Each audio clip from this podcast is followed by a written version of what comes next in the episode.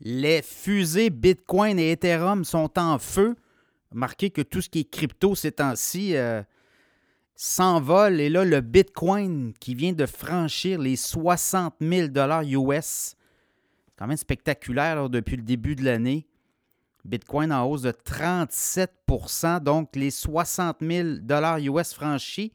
Et dans le cas de l'Ethereum aussi, hein, on vient de franchir, en fait, les 3300. On s'en va vers le sommet. Et là, le sommet, c'est quoi? Ben, c'est la dernière référence qu'on a au niveau de l'historique Bitcoin. Ben, c'est en 2021.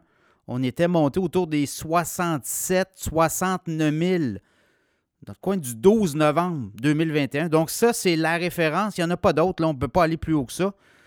Et euh, est-ce qu'on va être capable de le franchir? C'est très violent ce qui se passe actuellement sur les crypto-monnaies. C'est des montées rapides.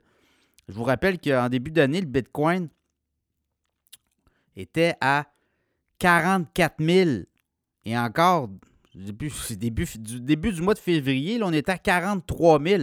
On est à 60 000 actuellement. Et là, ça continue de monter ce qu'on voit, c'est que oui, il y a des baleines, des gros joueurs Bitcoin qui achètent de la crypto, mais on a aussi des nouveaux entrants qui euh, viennent aussi alimenter le marché.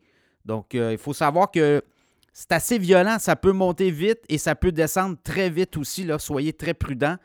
Alors, dans le cas de l'Ethereum, ben, euh, le sommet atteint était autour des 4600 euh, le 12 novembre, 11-12 novembre. Même chose pour le Bitcoin, euh, tout dépendant, parce qu'on enregistre quand même les transactions à la fin de la journée. Le Bitcoin se transige 24 heures sur 24, tout comme l'Ethereum.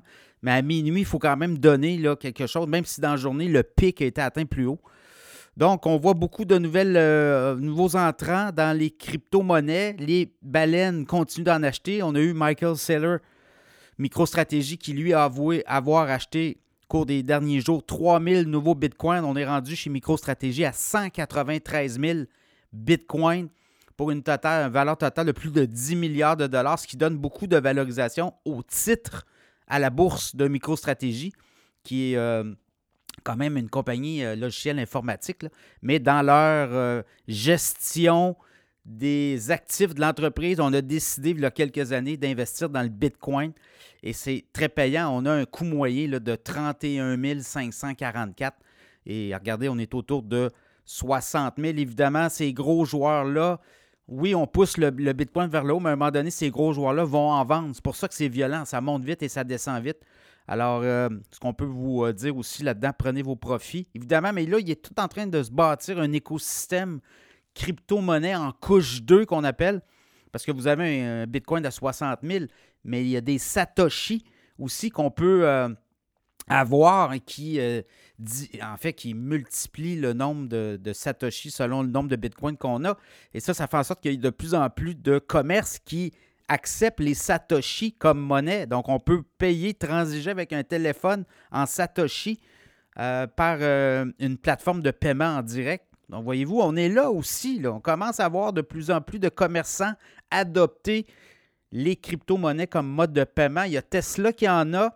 Et il y a d'autres compagnies, on nous dit qu'il pourrait y avoir d'autres compagnies qui embarqueraient bientôt, des Apple, des Facebook, des euh, grands joueurs dans le commerce au détail qui voudraient embarquer, qui seraient en train de transiger des crypto-monnaies. Donc, c'est pour ça qu'il y a une demande et qu'il y a une espèce de, de, folie. Également, le halving hein, la mi-avril.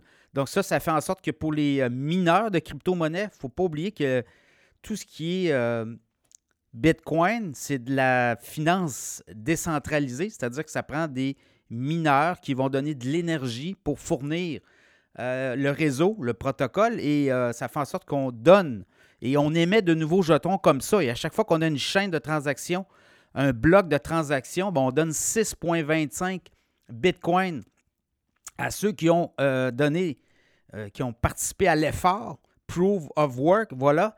Et euh, ça fait en sorte que on les récompense comme ça à partir du mois d'avril, le 16 avril, autour de cette récompense de 6,25 Bitcoin va descendre à 3,125. Donc, ça va prendre deux fois plus d'énergie. Donc, on diminue comme ça le nombre de nouveaux jetons. Et c'est ce qui fait qu'actuellement, il y a 19,6 millions de Bitcoin en circulation. Il n'y en aura pas plus de 21 millions d'ici 2140. Donc, vous voyez, l'effet de rareté, j'y ai joué aussi. Forte demande, effet de rareté, c'est de la mathématique simple, mais ça fait en sorte que c'est pour ça que le prix du Bitcoin va être très recherché. Après ça, on va le découpler en Satoshi. Et là, ben, on peut, on peut s'en servir comme monnaie, tout dépendant comment on veut, euh, veut s'en servir également, qu'est-ce qu'on veut acheter avec. Donc, c'est l'effet offre-demande. Voilà. Donc, euh, crypto à surveiller. Ce qu'on voit là, ce qu'on voit, c'est qu'il pourrait avoir une montée encore pour quelques, peut-être une semaine encore. Là, ça pourrait peut-être corriger. Et là, après ça, il pourra repartir. Ce qu'on voit, il y a des analystes qui regardent aller le Bitcoin et euh, il y a toutes sortes de, de, pronostics. Évidemment, tout ça peut être très, très brutal. Donc, euh, prudence, mais quand même, là, il y, a, une montée, il y a une effervescence. Et on dit que le Bitcoin pourrait quoi? Atteindre les 100 000, 200 000. Il y en a qui viennent de réviser leur, euh, leur prévision pour 200 000 le Bitcoin à suivre.